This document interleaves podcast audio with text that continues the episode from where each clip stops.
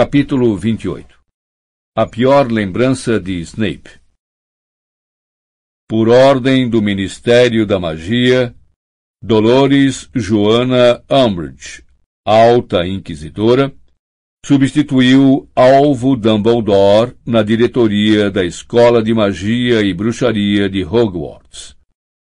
A ordem acima está de acordo com o Decreto Educacional número 28. Assinado Cornélio Osvaldo Fudge, Ministro da Magia. Os avisos foram afixados por toda a escola da noite para o dia, mas não explicavam como é que todas as pessoas que ali viviam pareciam saber que Dumbledore dominara dois aurores, a alta inquisidora, o ministro da magia e seu assistente júnior para fugir. Por onde quer que Harry andasse no castelo, o único tema das conversas era a fuga de Dumbledore. E embora alguns detalhes tivessem sido alterados nas repetições, Harry ouviu uma segunda nista garantir a outra que Fudge estaria agora acamado no St. Mungus com uma abóbora no lugar da cabeça. Era surpreendente como o restante da informação era exata. Todos sabiam, por exemplo, que Harry e Marieta eram os estudantes que haviam presenciado a cena na sala de Dumbledore. E, como agora Marieta se achava na ala hospitalar, Harry se viu assediado com pedidos para contar a história em primeira mão. Dumbledore não vai demorar a voltar, disse Ernesto Macmillan confiante ao sair da aula de herbologia, depois de ouvir com atenção a história de Harry. Eles não puderam mantê-lo afastado no nosso segundo ano e também não vão poder agora. O frei Gorducho me disse. E aqui ele baixou a voz conspirativamente, obrigando Harry, Ronnie e Hermione a se inclinarem para ouvir. Que aquela Umbridge tentou voltar à sala de Dumbledore na noite passada, depois de terem vasculhado o castelo e a propriedade à procura dele. Não conseguiu passar pela gárgula a sala do diretor se lacrou para impedir sua entrada, riu Ernesto. Pelo que contam, ela teve um bom acesso de raiva.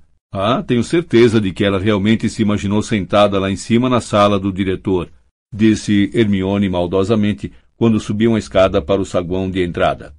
Reinando sobre todos os professores, aquela velha burra presunçosa e ávida de poder que é. Ora! Você realmente quer terminar essa frase, Granger? Draco Malfoy saíra de trás de uma porta seguido por Crabbe e Goyle. Seu rosto pálido e fino iluminava-se de malícia. Receio que vou ter de cortar alguns pontos da Grifinória e da Lufa-Lufa, falou do seu jeito arrastado. Só os professores podem tirar pontos das casas, Malfoy, replicou Ernesto na hora. Eu sei que monitores não podem tirar pontos uns dos outros, retrucou Malfoy. Crabbe e Goyle deram risadinhas. Mas os membros da Brigada Inquisitorial... Os o quê? perguntou Hermione com rispidez.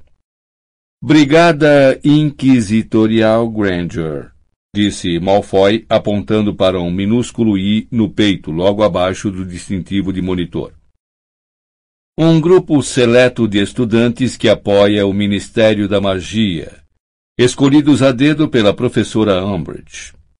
Em todo o caso, os membros da Brigada Inquisitorial têm o poder de tirar pontos. Então, Granger, vou tirar de você cinco por ter sido grosseira com a nossa nova diretora. Do Macmillan, cinco por me contradizer. E cinco, porque não gosto de você, Potter. Weasley, a sua camisa está para fora, por isso vou ter de tirar mais cinco. Ah, é, me esqueci. E você é uma sangue ruim, Granger. Então, menos dez por isso. Ronnie puxou a varinha, mas Hermione afastou-a, sussurrando.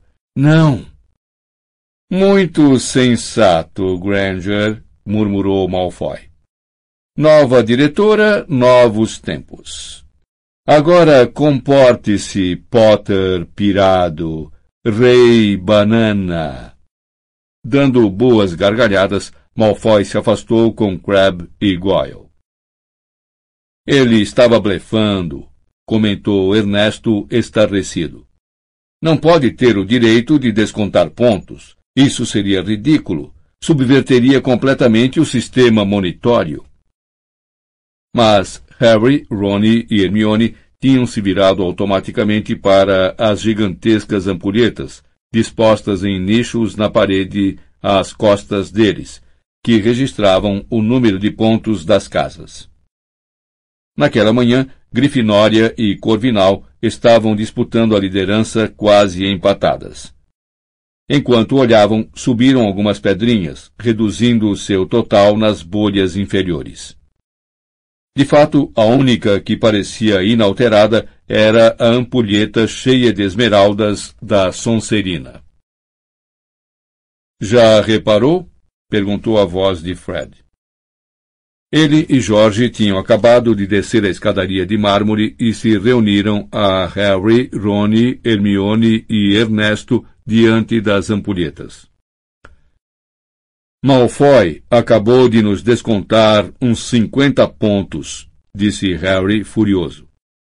Enquanto observavam, viram mais pedrinhas subirem na ampulheta da Grifinória.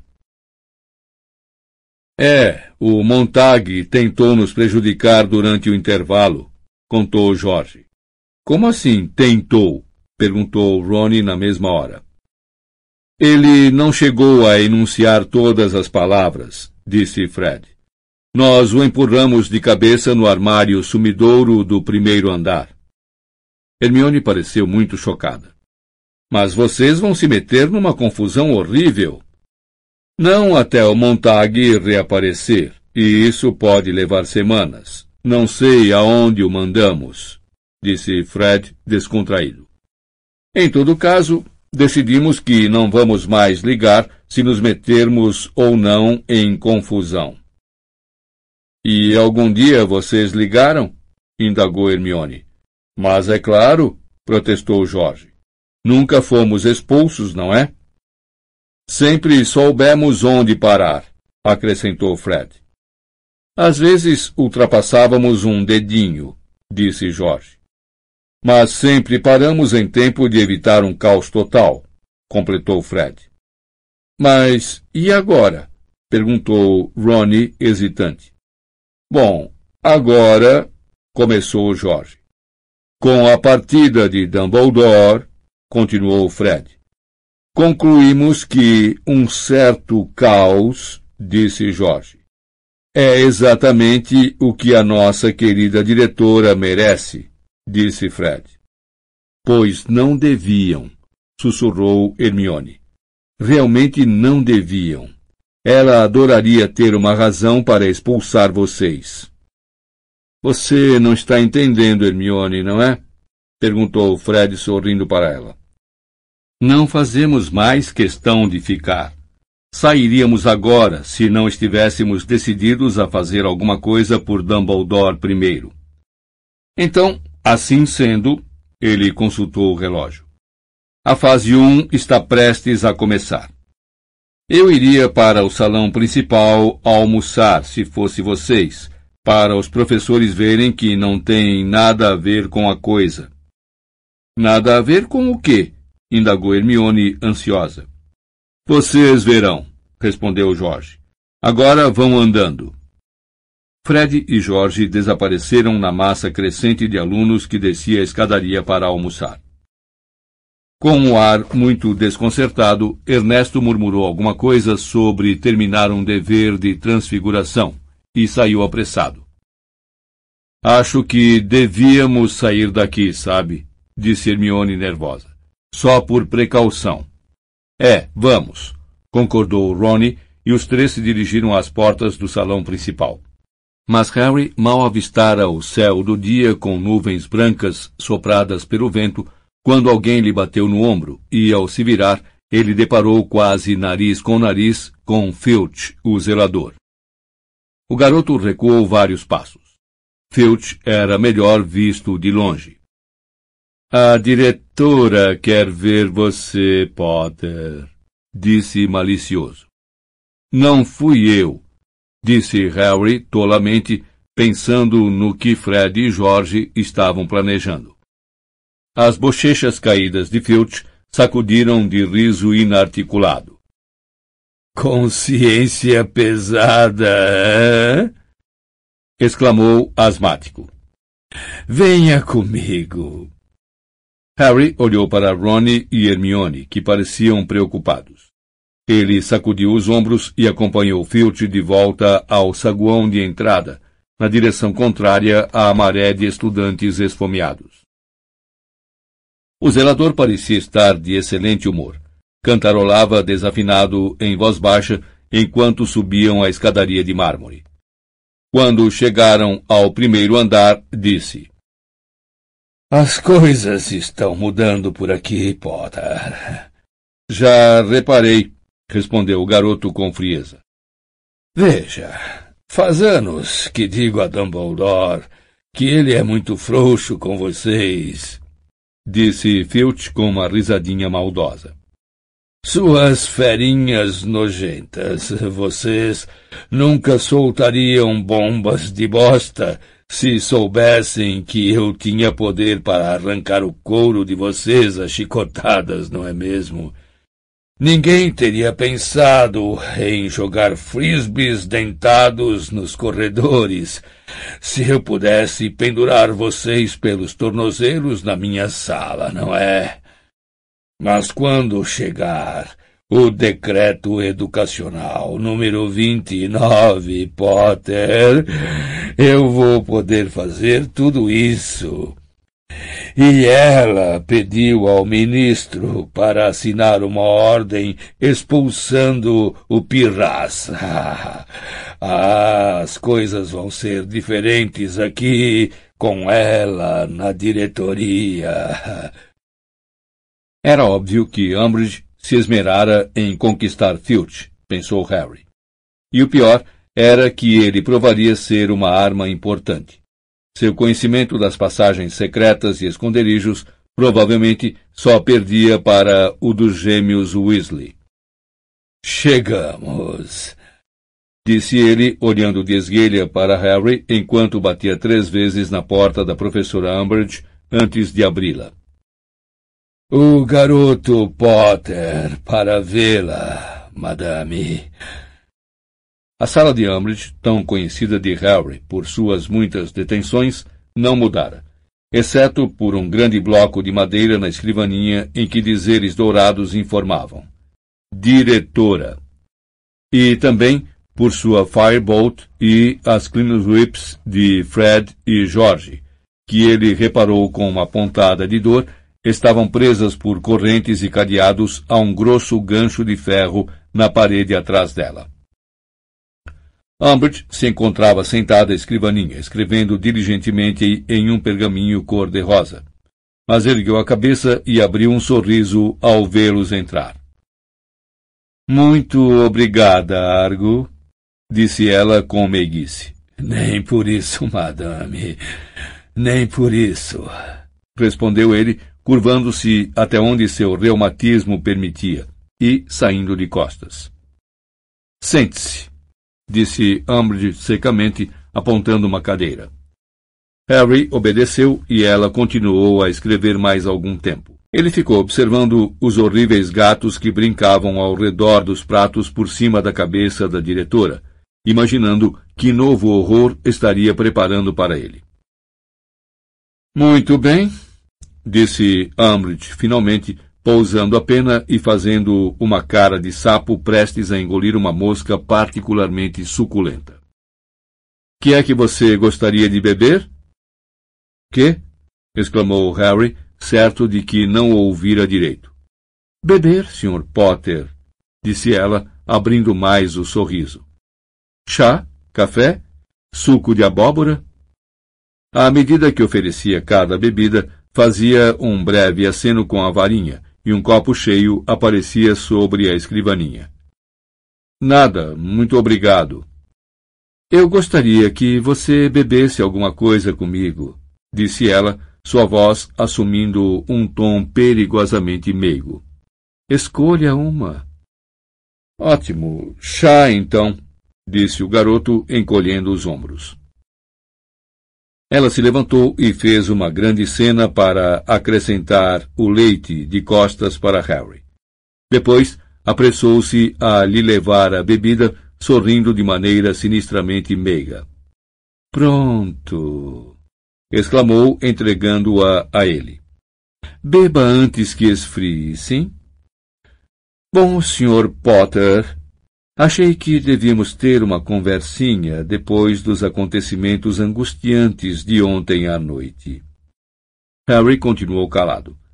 Ele se acomodou na cadeira e aguardou. Passado um longo momento de silêncio, falou alegremente. Você não está bebendo? Ele levou a xícara à boca e então, igualmente depressa, tornou a baixá-la.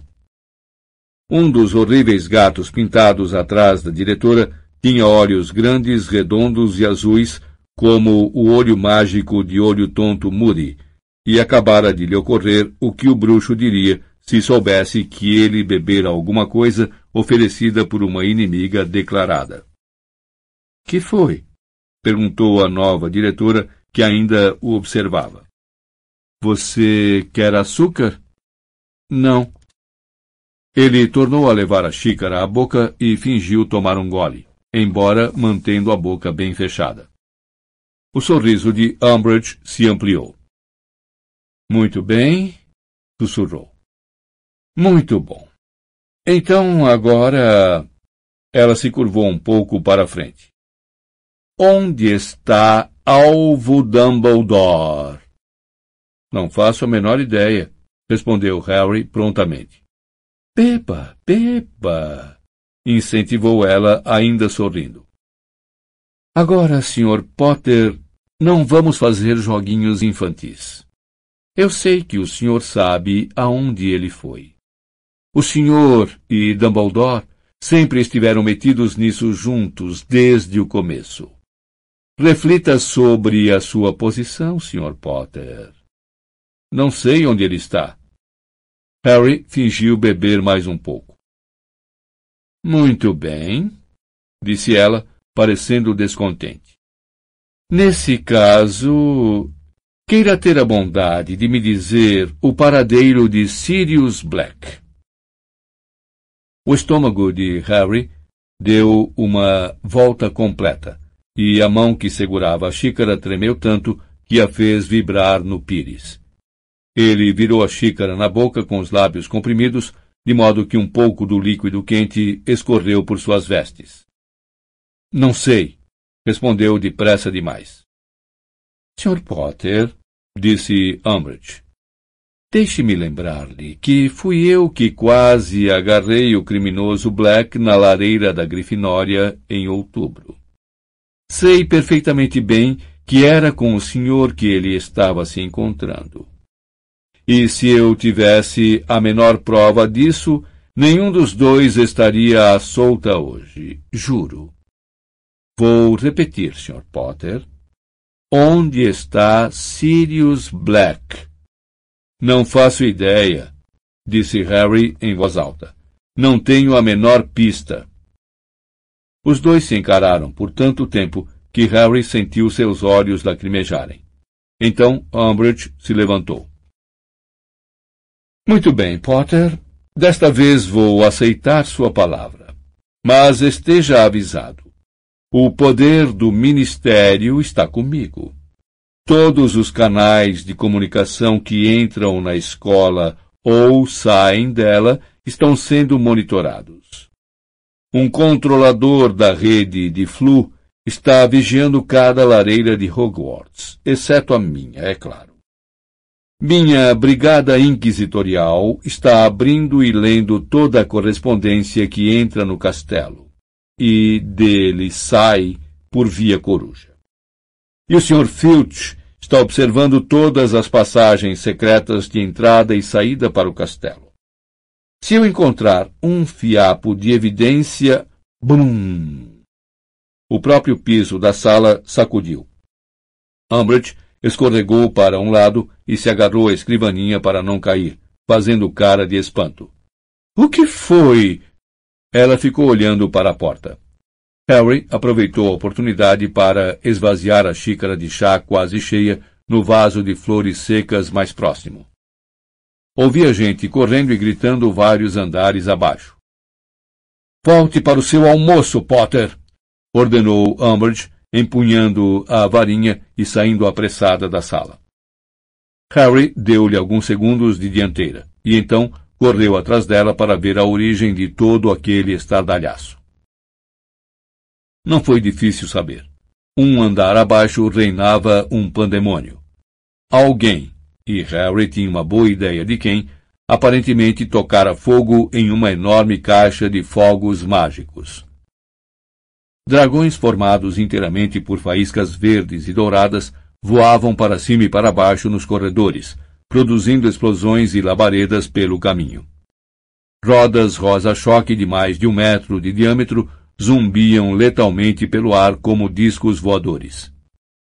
Foguetes com longas caudas de estrelas de prata cintilantes ricocheteavam pelas paredes. Centelhas escreviam palavrões no ar sem ninguém acioná-las. Rojões explodiam como minas para todo lado que Harry olhava. E, em vez de se queimarem e desaparecerem de vista, ou pararem crepitando, quanto mais ele olhava essas maravilhas pirotécnicas, mais elas pareciam aumentar em energia e ímpeto. Filch e Umbridge estavam parados no meio da escada, parecendo pregados no chão. Enquanto Harry assistia, uma das rodas maiores pareceu decidir que precisava de mais espaço para manobrar. Saiu rodando em direção a Umbridge e Filch com um ruído sinistro. Os dois berraram de susto e se abaixaram, e a roda voou direto pela janela às costas deles e atravessou os terrenos da escola. Entre mentes, vários dragões e um grande morcego roxo que fumegava agourentamente aproveitaram a porta aberta no fim do corredor e escaparam para o segundo andar. Depressa, Filch, depressa! gritou Umbridge. Eles vão se espalhar pela escola toda se não fizermos alguma coisa. Estupefaça! Um jorro de luz vermelha projetou-se da ponta de sua varinha e bateu em um dos foguetes. Em vez de se imobilizar no ar, o artefato explodiu com tal força que fez um furo no retrato de uma bruxa piegas no meio de um relvado. Ela fugiu bem a tempo e reapareceu segundos depois no quadro vizinho, onde dois bruxos que jogavam cartas se levantaram rapidamente e abriram espaço para acomodá-la. Não os estupore, Filch! bradou Umbridge furiosa, como se ele fosse o responsável pelo feitiço. Pode deixar, diretora, chiou Filch, que, sendo um aborto, não poderia ter estuporado os fogos, nem tampouco os engolido.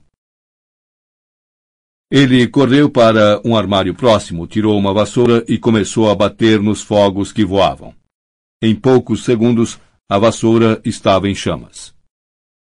Harry já vira o suficiente. Abaixou-se e correu para uma porta que ele sabia existir atrás de uma tapeçaria mais à frente no corredor. E ao entrar, deu de cara com Fred e George, que estavam ali escondidos ouvindo os gritos de Umbridge e Filch, sacudindo de riso reprimido. Impressionante!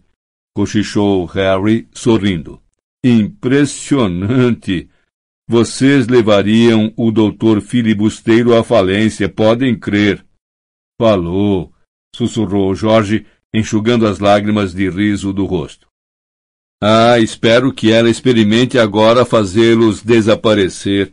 Eles se multiplicam por dez todas as vezes que alguém tenta.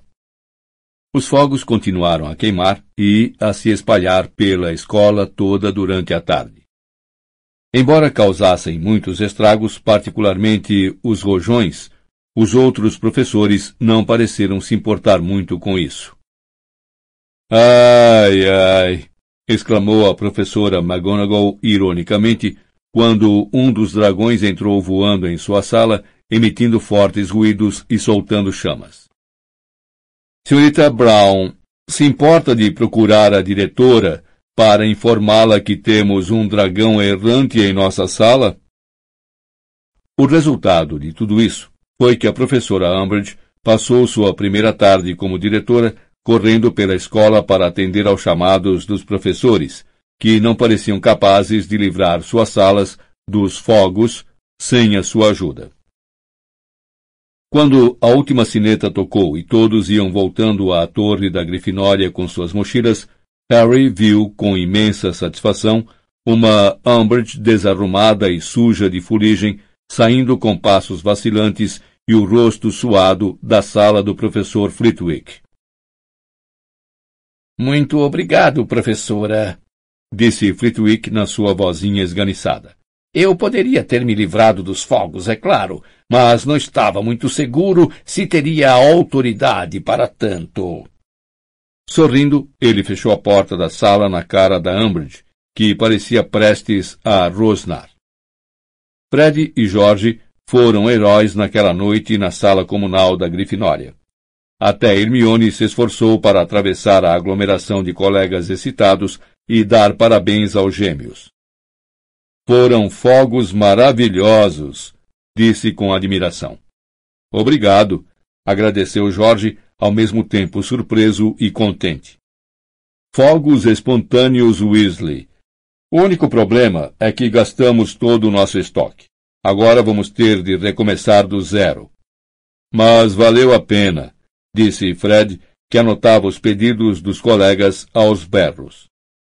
Se quiser acrescentar o seu nome à lista de espera, Hermione, custa cinco galeões uma caixa de fogos básicos e vinte uma deflagração de luxo.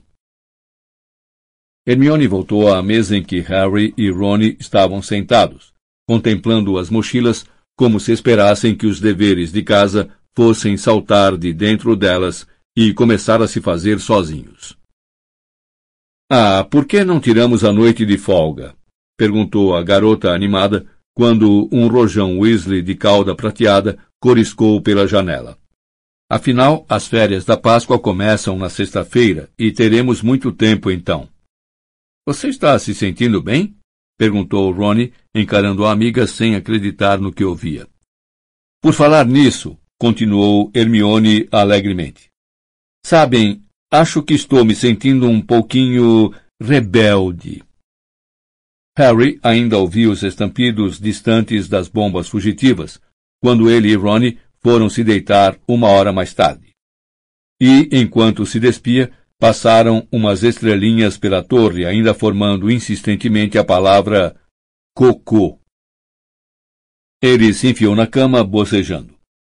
Sem óculos, os fogos que passavam de raro em raro pela janela se tornaram borrados, lembrando nuvens cintilantes, belas e misteriosas contra o fundo escuro do céu. Ele se virou para o lado, imaginando como a Umbridge estaria se sentindo em seu primeiro dia no lugar de Dumbledore, e como Fudge reagiria quando soubesse que a escola passara a maior parte do dia num estado de avançada desintegração. Sorrindo com seus botões, Harry fechou os olhos. Os unidos e estampidos dos fogos que escaparam para os terrenos da escola pareciam se distanciar, ou talvez ele estivesse apenas se afastando dos fogos em alta velocidade. Caíra exatamente no corredor que levava ao departamento de mistérios. Precipitava-se agora em direção à porta preta e simples. Tomara que abra, tomara que abra. Abriu. Ele se viu na sala circular com muitas portas. Atravessou-a, pôs a mão em outra porta igual, que abriu para dentro. Agora se encontrava em uma sala retangular muito comprida, cheia de ruídos mecânicos. Partículas de luz dançavam nas paredes, mas ele não parou para investigar. Precisava prosseguir. Havia uma porta ao fundo, que também se abriu quando ele a tocou. E agora estava em uma sala mal iluminada, alta e larga como uma igreja, em que não havia nada exceto prateleiras e mais prateleiras nas paredes, cada uma delas carregada de pequenas esferas empoeiradas de vidro repuxado. O coração de Harry batia rápido de excitação. Ele sabia aonde ir. Avançou correndo, mas seus passos não ecoavam na enorme sala deserta. Havia alguma coisa na sala que ele queria muito, muito mesmo. Algo que ele queria, ou mais alguém queria. Sua cicatriz estava doendo. Bang! Harry acordou instantaneamente, confuso e zangado. O som de risadas enchia o dormitório escuro. Irado! exclamou Simas, cuja silhueta se recortava contra a janela. Acho que uma daquelas rodas bateu em um rojão e os dois cruzaram. Vem cá ver! Harry ouviu Ronnie e Dino se levantarem da cama depressa para ver melhor. Ele continuou quieto e em silêncio, enquanto a dor em sua cicatriz diminuía e o desapontamento o invadia. Era como se algo muito bom lhe tivesse sido arrebatado no último instante. Desta vez, chegara muito perto. Porquinhos alados e brilhantes, cor-de-rosa e prata, passavam voando pelas janelas da torre da Grifinória. Harry permaneceu deitado, ouvindo os gritos de alegria dos colegas da Grifinória nos dormitórios abaixo. Seu estômago deu uma sacudidela nauseante ao se lembrar de que teria oclumência na noite seguinte. Harry passou todo o dia com medo do que Snape iria dizer se descobrisse até onde Harry penetrara no departamento de mistérios no último sonho. Com um assomo de culpa, deu-se conta de que não praticara oclumência nenhuma vez desde a última aula. Acontecera tanta coisa desde que Dumbledore partira. De certo não teria conseguido esvaziar a mente mesmo que tentasse. Duvidava, porém, que Snape aceitasse tal desculpa. Ele tentou fazer um treino de última hora durante as aulas do dia, mas não adiantou. Hermione não parava de lhe perguntar qual era o problema sempre que ele tentava esvaziar a mente de todos os pensamentos e emoções. E, afinal, o melhor momento para isso não era enquanto os professores disparavam perguntas de revisão para os alunos. Conformado com o pior, ele se dirigiu à sala de Snape depois do jantar. No meio do saguão, porém, Cho veio correndo ao seu encontro.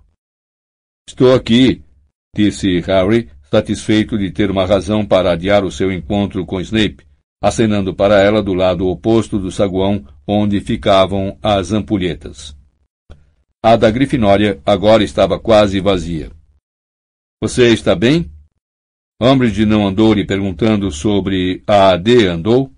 Ah, não, respondeu Shaw apressada. Não, foi só que. Bom, eu queria dizer. Harry, eu nunca sonhei que a Marieta fosse contar. Ah, bom, respondeu Harry, mal-humorado.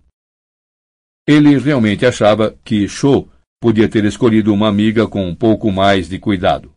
Não era muito consolo saber que a Marieta continuava na ala hospitalar e Madame Pomfrey não conseguir obter a mínima melhora com suas espinhas. Mas, na verdade, ela é uma boa pessoa, só cometeu um erro. Harry encarou-a com incredulidade. Uma boa pessoa que cometeu um erro? Ela nos delatou, inclusive a você. Bom, nós todos escapamos, não foi? Disse Shaw em tom de súplica. Você sabe, a mãe dela trabalha no ministério. É realmente difícil para o pai de Ronnie trabalha no ministério também, disse Harry furioso. E caso você não tenha reparado, ele não tem dedo duro escrito na cara. Isso foi realmente um truque horrível da Hermione Granger, comentou Shaw impulsivamente. Ela devia ter nos avisado que azarou aquela lista. Acho que foi uma ideia brilhante, respondeu ele com frieza. Shaw corou e seus olhos ficaram mais brilhantes. Ah, sim, me esqueci.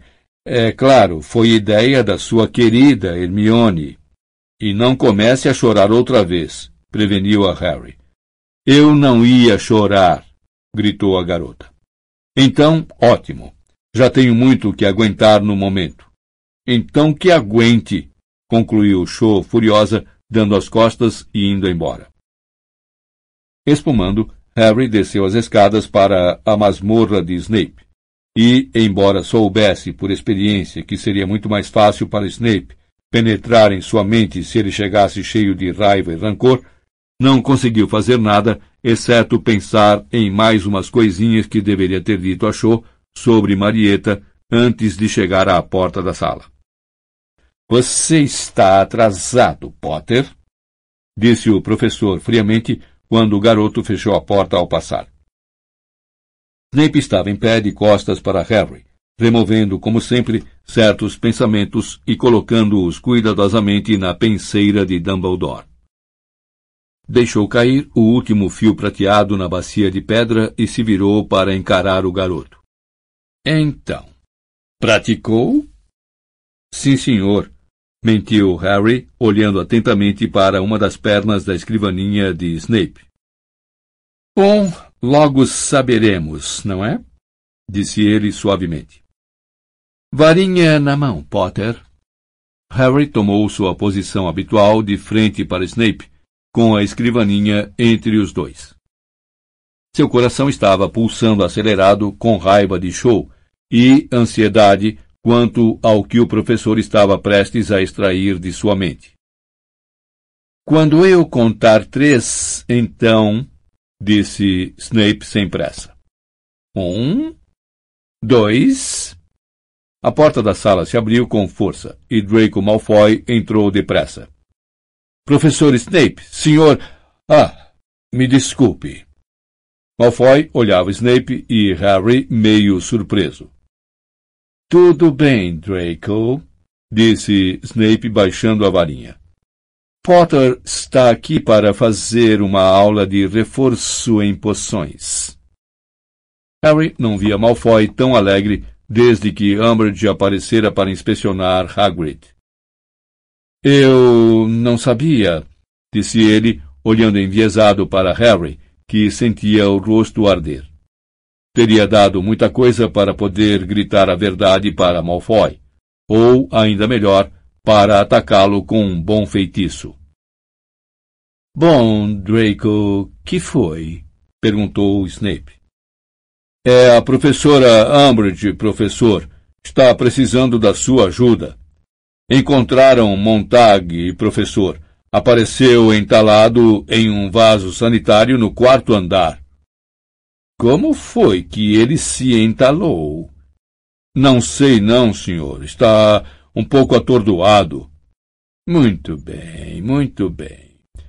Potter, retomaremos a aula amanhã à noite. Ele se virou e saiu da sala. Malfoy falou silenciosamente para Harry pelas costas de Snape antes de acompanhá-lo. Reforço em poções? Fervendo de raiva, Harry guardou a varinha no bolso das vestes e fez menção de sair da sala. Tinha no mínimo mais vinte e quatro horas para praticar. Sabia que devia se sentir grato por ter escapado por um triz. Embora fosse duro isso ter acontecido, às custas de ouvir Malfoy contar para toda a escola que ele precisava de aulas de reforço em poções. Estava à porta da sala quando viu uma réstia de luz trêmula dançando no portal. Parou e ficou olhando. Aquilo lhe lembrava alguma coisa. Então a lembrança lhe ocorreu. Parecia um pouco como as luzinhas que vira em sonho na noite anterior, as luzes na segunda sala que atravessara no departamento de mistérios. Ele se virou. A luz vinha da penseira em cima da escrivaninha de Snape. Seu conteúdo branco prateado fluía e girava. Os pensamentos de Snape, coisas que ele não queria que Harry visse se por acaso penetrasse suas defesas. Harry olhou para a penseira, a curiosidade crescendo. O que era que Snape queria tanto esconder? As luzes prateadas tremulavam na parede. Harry deu dois passos em direção à escrivaninha, refletindo poderiam ser informações sobre o departamento de mistérios que Snape estivesse decidido a ocultar dele? Harry espiou por cima do ombro. Seu coração agora batia mais forte e mais depressa do que nunca. Quanto tempo levaria para Snape tirar Montag do vaso? Voltaria depois diretamente para a sala ou acompanharia o garoto à ala hospitalar? Com certeza, a segunda possibilidade. Montag era capitão da equipe da Sonserina. O professor ia querer verificar se ele estava bem. Harry venceu os poucos passos até a penseira e parou diante dela, contemplando suas profundezas. Hesitou, apurando o ouvido. Então, tornou a tirar a varinha. A sala e o corredor, além, estavam completamente silenciosos. Ele deu uma batidinha no conteúdo da penseira com a ponta da varinha. O líquido prateado começou a girar velozmente. Harry se inclinou para a bacia e viu que o líquido se tornara transparente. Estava mais uma vez contemplando uma sala de uma janela circular no teto. De fato, a não ser que estivesse muito enganado, estava vendo o saguão de entrada. Sua respiração embaçava a superfície dos pensamentos de Snape. Seu cérebro parecia estar em um estado de indefinição. Seria loucura fazer o que se sentia tão tentado a fazer. Ele tremia. Snape poderia voltar a qualquer momento. Mas Harry pensou na raiva de Cho na cara debochada de Malfoy e uma ousadia imprudente o dominou. Ele inspirou um grande sorvo de ar e mergulhou o rosto na superfície dos pensamentos de Snape. Na mesma hora, o chão da sala sacudiu, empurrando Harry de cabeça para dentro da penseira. Ele começou a cair por uma escuridão fria, rodopiando vertiginosamente. E então. Encontrou-se parado no meio do salão principal, mas as mesas das quatro casas haviam desaparecido. Em seu lugar, havia mais de cem mesinhas, todas dispostas da mesma maneira. E a cada uma delas se sentava um estudante de cabeça baixa, escrevendo em um rolo de pergaminho. O único som era o arranhar das penas e o rumorejar ocasional de alguém ajeitando o pergaminho. Era visivelmente uma cena de exame. O sol entrava pelas janelas altas e incidia sobre as cabeças inclinadas, refletindo tons castanhos, acobreados e dourados na luz ambiente. Harry olhou atentamente a toda a volta. Snape devia estar por ali em algum lugar. Era a lembrança dele. E lá estava ele a uma mesa bem atrás de Harry. O garoto se admirou. Snape, adolescente, tinha um ar pálido e estiolado, como uma planta mantida no escuro. Seus cabelos eram moles e oleosos e pendiam sobre a mesa. Seu nariz aquilino a menos de cinco centímetros do pergaminho enquanto ele escrevia. Harry se deslocou para as costas de Snape e leu o cabeçalho da prova. Defesa contra as artes das trevas. Nível ordinário em magia. Portanto, Snape devia ter uns 15 ou 16 anos aproximadamente a idade de Harry. Sua mão voava sobre o pergaminho. Já escrevera pelo menos mais 30 centímetros do que os vizinhos mais próximos, e sua caligrafia era minúscula e apertada. Mais cinco minutos. A voz sobressaltou Harry. Virando-se, ele viu o cocuruto do professor Flitwick movendo-se entre as mesas a uma pequena distância. O professor passava agora por um garoto com cabelos negros e despenteados, muito despenteados. Harry se movia tão depressa que, se fosse sólido, teria atirado as mesas pelo ar. Em vez disso, parecia deslizar, como em sonho, atravessar dois corredores e entrar em um terceiro. A nuca do garoto de cabelos negros se aproximou cada vez mais, e ele ia se endireitando agora, descansando a pena, puxando o rolo de pergaminho para perto para poder ler o que escrevera. Harry parou diante da carteira e contemplou seu pai com quinze anos. A excitação explodiu no fundo do seu estômago. Era como se estivesse olhando para si mesmo, mas com erros intencionais. Os olhos de Tiago eram castanho esverdeados. Seu nariz era mais comprido do que o de Harry, e não havia cicatriz em sua testa. Mas ambos tinham o mesmo rosto magro, a mesma boca, as mesmas sobrancelhas. Os cabelos de Tiago levantavam atrás exatamente como os do filho. Suas mãos poderiam ser as dele, e Harry não saberia a diferença. Quando o pai se levantasse, os dois teriam quase a mesma altura.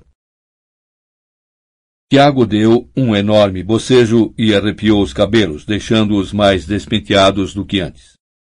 Então, olhando para o professor Flitwick, virou-se e sorriu para outro menino sentado quatro mesas atrás. Com um novo choque de excitação, Harry viu Sirius erguer o polegar para Tiago. Sirius sentava-se descontraído na cadeira, inclinando-a sobre as pernas traseiras. Era muito bonito.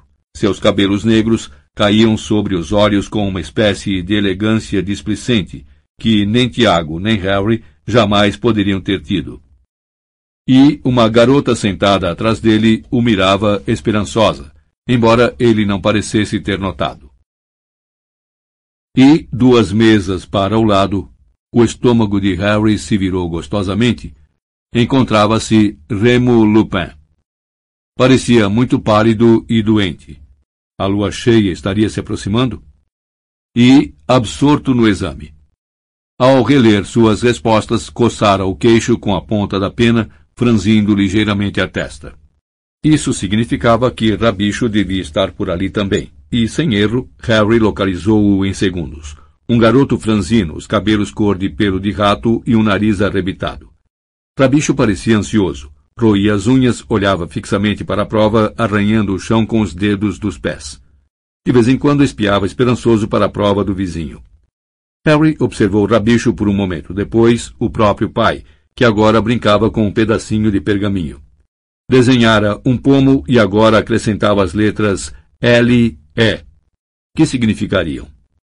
Descansem as penas, por favor, esganiçou-se o professor Flitwick. Você também, Stebbins. Por favor, continuem sentados enquanto recolhe os pergaminhos. Axio! Mais de cem rolos de pergaminho voaram para os braços estendidos do professor Flitwick, derrubando-o para trás. Várias pessoas riram. Uns dois estudantes nas primeiras mesas se levantaram, seguraram o professor pelos cotovelos e o levantaram. Obrigado, obrigado, ofegou ele. Muito bem, todos podem sair. Harry olhou para o pai, que riscou depressa as letras que estava desenhando. Levantou-se de um salto e enfiou a pena e as perguntas do exame na mochila. Atirou-as sobre as costas e ficou parado, esperando Sirius. Harry olhou para os lados e viu de relance, a uma pequena distância, Snape, que caminhava entre as mesas em direção à porta para o saguão de entrada, ainda absorto no próprio exame. De ombros curvos, mas angulosos, andava de um jeito retorcido que lembrava uma aranha, e seus cabelos oleosos sacudiam pelo rosto. Uma turma de garotas separou Snape de Tiago, Sirius e Lupin e, plantando-se entre elas, Harry conseguiu ficar de olho em Snape, enquanto apurava os ouvidos para captar as vozes de Tiago e seus amigos. Você gostou da décima pergunta, Aluado? perguntou Sirius quando saíram no saguão. Adorei, respondeu Lupin imediatamente. Cite cinco sinais que identifiquem um lobisomem. Uma excelente pergunta, você acha que conseguiu citar todos os sinais? perguntou Tiago, caçoando com fingida preocupação. Acho que sim, respondeu Lupin, sério, quando se reuniram aos alunos aglomerados às portas de entrada para chegar ao jardim ensolarado. Primeiro, ele está sentado na minha cadeira. 2. Ele está usando minhas roupas. 3. O nome dele é Remo Lupin. Rabicho foi o único que não riu. Eu citei a forma do focinho, as pupilas dos olhos e o rabo peludo, disse ansioso, mas não consegui pensar em mais nada. Como pode ser tão astuto, Rabicho? exclamou Tiago, impaciente. Você anda com um lobisomem uma vez por mês. Fale baixo, implorou Lupin. Harry tornou a olhar para trás, ansioso. Snape continuava próximo, ainda absorto nas perguntas do exame. Mas esta era a lembrança de Snape, e Harry tinha certeza de que se Snape decidisse sair andando em outra direção quando chegasse lá fora, ele, Harry, não poderia continuar a seguir o pai. Para seu profundo alívio, porém, quando Tiago e os três amigos começaram a descer os gramados na direção do lago, Snape os seguiu, ainda verificando as questões da prova e aparentemente sem ideia fixa aonde ia. Mantendo-se um pouco à frente, Harry conseguia vigiar Tiago e os outros. Bom, achei que o exame foi moleza, ouviu Sirius comentar. Vai ser uma surpresa se eu não tirar no mínimo um excepcional. Eu também, disse Tiago. Enfiou a mão no bolso e tirou um pomo de ouro que se debatia. Onde você conseguiu isso? Afanei, disse Tiago displicente. E começou a brincar com o pomo, deixando-o voar uns trinta centímetros e recapturando-o em seguida. Seus reflexos eram excelentes. Rabicho o observava assombrado. Os amigos pararam à sombra da mesmíssima faia à beira do lago, onde Harry, Ron e Hermione haviam passado um domingo terminando os deveres, e se atiraram na grama. Harry tornou a espiar por cima do ombro e viu, para sua alegria, que Snape se acomodara na grama à sombra densa de um grupo de arbustos. Estava profundamente absorto em seu exame como antes, o que deixou Harry livre para se sentar na grama entre a faia e os arbustos e observar os quatro sob a árvore. O sol ofuscava na superfície lisa do lago, à margem do qual o grupo de garotas risonhas que acabara de deixar o salão principal se sentara, sem sapatos nem meias, refrescando os pés na água. Lupin apanhara um livro e estava lendo. Sirius passava os olhos pelos estudantes que andavam pelo gramado, parecendo um tanto arrogante e entediado, mas ainda assim bonitão. Tiago continuava a brincar com o pomo, deixando-o voar cada vez mais longe, quase fugir, mas sempre recapturando-o no último segundo. Rabicho o observava boquiaberto. Todas as vezes que Tiago fazia uma captura particularmente difícil, Rabicho exclamava e aplaudia. Passados cinco minutos de repetições desta cena, Harry se perguntou por que o pai não mandava Rabicho se controlar mas Tiago parecia estar gostando da atenção. Harry reparou que o pai tinha o hábito de assanhar os cabelos, como se quisesse impedi-los de ficar muito arrumados, e que também não parava de olhar para as garotas junto à água. Quer guardar isso?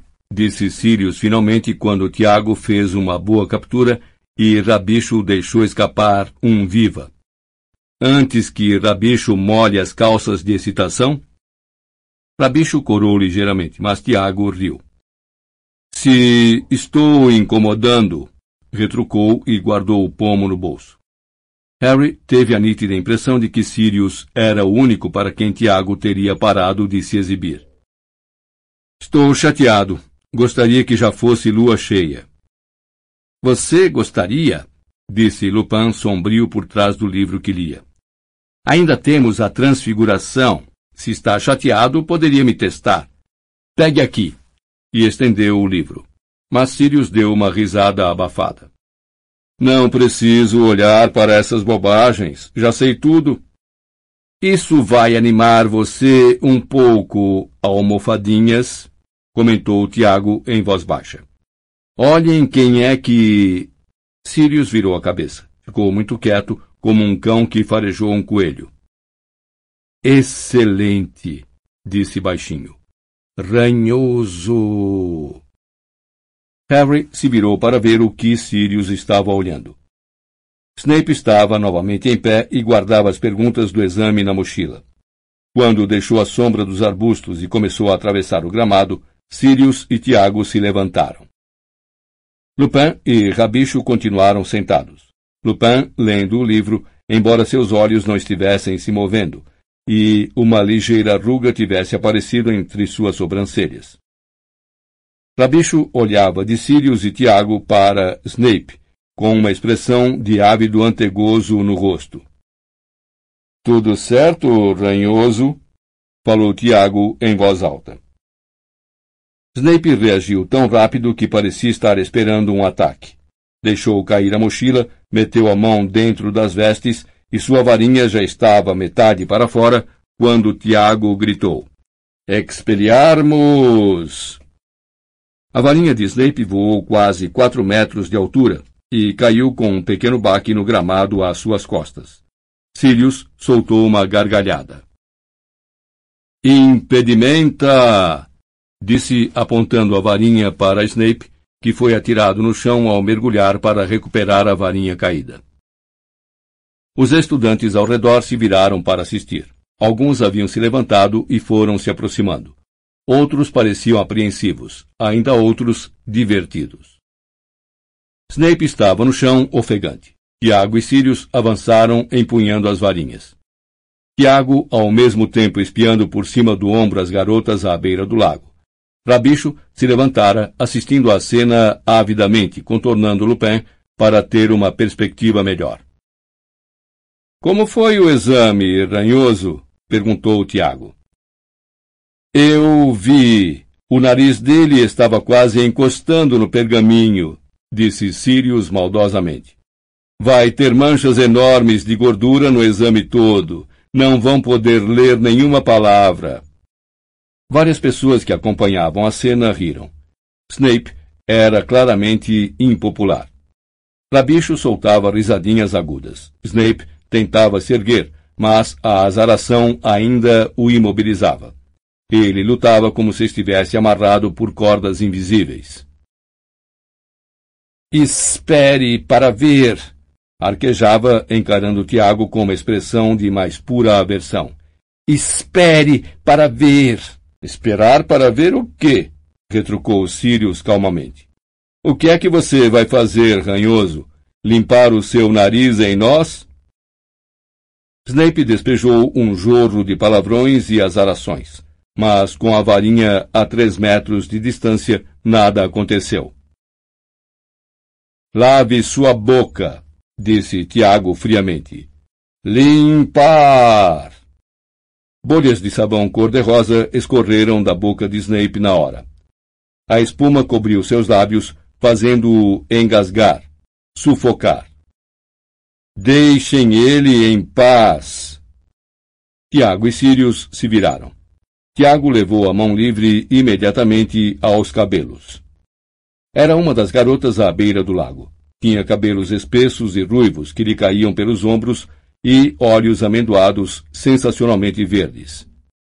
Os olhos de Harry. Era a mãe de Harry. Tudo bem, Evans? disse Tiago, e o seu tom de voz se tornou imediatamente agradável, mais grave e mais maduro. Deixem ele em paz, repetiu Lilian. Ela olhava para Tiago com todos os sinais de intenso desagrado. Que foi que ele lhe fez? Bom, explicou Tiago, parecendo pesar a pergunta. É mais pelo fato de ele existir, se você me entende. Muitos estudantes que os rodeavam riram, Sirius e Rabicho inclusive, mas Lupin, ainda aparentemente absorto em seu livro, não riu, nem Lilian tampouco. Você se acha engraçado, disse ela com frieza. Mas você não passa de um cafajeste tirano e arrogante, Potter. Deixe ele em paz. Deixo se você quiser sair comigo, Evans, respondeu Tiago depressa. Anda, sai comigo e eu nunca mais encostarei uma varinha no ranhoso. Às costas dele, a azaração de impedimento ia perdendo efeito. Snape estava começando a se arrastar pouco a pouco em direção à sua varinha caída, cuspindo espuma enquanto se deslocava. Eu não sairia com você, nem que tivesse de escolher entre você e a lula gigante, replicou Lilian. Mau jeito, Pontas, disse Sirius animado, se voltou para Snape. Oi! Mas tarde demais. Snape tinha apontado a varinha diretamente para Tiago. Houve um lampejo e um corte apareceu em sua face, salpicando suas vestes de sangue. Ele girou. Um segundo lampejo depois, Snape estava pendurado no ar de cabeça para baixo, as vestes pelo avesso, revelando pernas muito magras e brancas e cuecas encardidas. Muita gente na pequena aglomeração aplaudiu. Sirius, Tiago e Rabicho davam gargalhadas. Lilian, cuja expressão se alterara por um instante como se fosse sorrir, disse: Ponha ele no chão. Perfeitamente. E Tiago acenou com a varinha para o alto. Snape caiu embolado no chão. Desvencilhou-se das vestes e se levantou depressa com a varinha na mão. Mas Sirius disse: Petríficos totalos! E Snape emborcou outra vez, duro como uma tábua. Deixem ele em paz! berrou Lilian. Puxara a própria varinha agora. Tiago e Sirius a olharam preocupados. Ah, Evans, não me obrigue a azarar você, pediu Tiago sério. Então desfaça o feitiço nele. Tiago suspirou profundamente então se virou para Snape e murmurou um contrafeitiço. Pronto, disse enquanto Snape procurava se levantar. Você tem sorte de que a Evans esteja aqui, ranhoso. Não preciso da ajuda de uma sangue ruim imunda como ela. Lilian pestanejou. Ótimo, respondeu calmamente. No futuro não me incomodarei. E eu lavaria as cuecas se fosse você, ranhoso. Peça desculpa a Evans, berrou Tiago para Snape, apontando-lhe a varinha ameaçadoramente. Não quero que você o obrigue a se desculpar, gritou Lilian, voltando-se contra Tiago. Você é tão ruim quanto ele. Quê? Eu nunca chamaria você de. Eh, você sabe o quê? Despenteando os cabelos só porque acha que é legal parecer que acabou de desmontar da vassoura, se exibindo com esse pomo idiota, andando pelos corredores e azarando qualquer um que o aborreça só porque é capaz. Até surpreende que a sua vassoura consiga sair do chão com o peso dessa cabeça cheia de titica. Você me dá náuseas. E virando as costas, ela se afastou depressa. Evans! gritou Tiago. Ei, Evans! Mas Lilian não olhou para trás. Qual é o problema dela? perguntou Tiago, tentando, mas não conseguindo fazer parecer que fosse apenas uma pergunta sem real importância para ele. Lendo nas entrelinhas, eu diria que ela acha você metido, cara, disse Sirius. Certo, respondeu Tiago, que parecia furioso agora. Certo. Houve outro lampejo e Snape mais uma vez ficou pendurado no ar, de cabeça para baixo. Quem quer ver eu tirar as cuecas do ranhoso? Mas, se Tiago realmente as tirou, Harry nunca chegou a saber. Uma mão agarrou-o com força pelo braço, fechando-se como uma tenaz. Fazendo uma careta de dor, Harry se virou para ver quem o agarrava. E deparou com uma sensação de horror com um Snape totalmente crescido. Um Snape adulto, parado bem ao lado dele, lívido de raiva. Está se divertindo? Harry se sentiu erguido no ar. O dia de verão se evaporou à sua volta. Flutuou por uma escuridão gelada, a mão de Snape ainda apertando seu braço.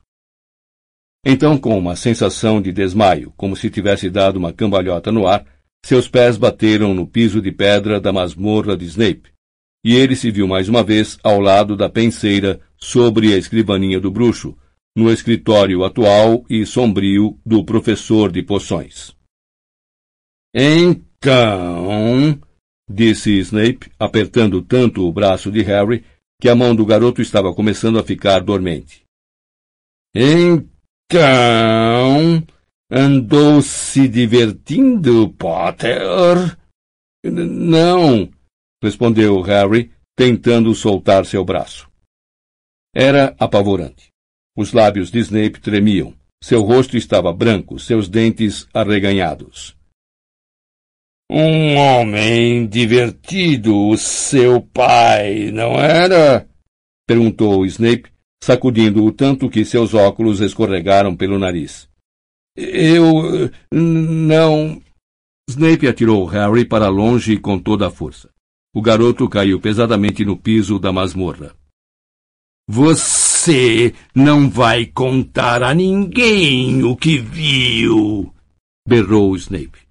Não, disse Harry, pondo-se em pé o mais longe do professor que pôde. Não, claro que fora daqui, fora daqui. Nunca mais quero ver você na minha sala. E quando Harry se precipitava em direção à porta, um frasco de baratas mortas estourou por cima de sua cabeça. Ele puxou a porta com força e voou pelo corredor afora, parando apenas quando já estava a três andares de distância de Snape. Ali encostou-se na parede, arquejando e esfregando o braço machucado. Não tinha o menor desejo de voltar à torre da Grifinória, tão cedo, nem de contar a Rony e Hermione o que acabara de ver. O que o fazia sentir-se horrorizado e infeliz não era Snape ter gritado nem atirado frascos mas saber o que era ser humilhado em público, saber exatamente como Snape se sentira quando seu pai o atormentara. E, a julgar pelo que acabara de presenciar, seu pai fora tão arrogante quanto Snape sempre o acusara de ser. Fim do CD 28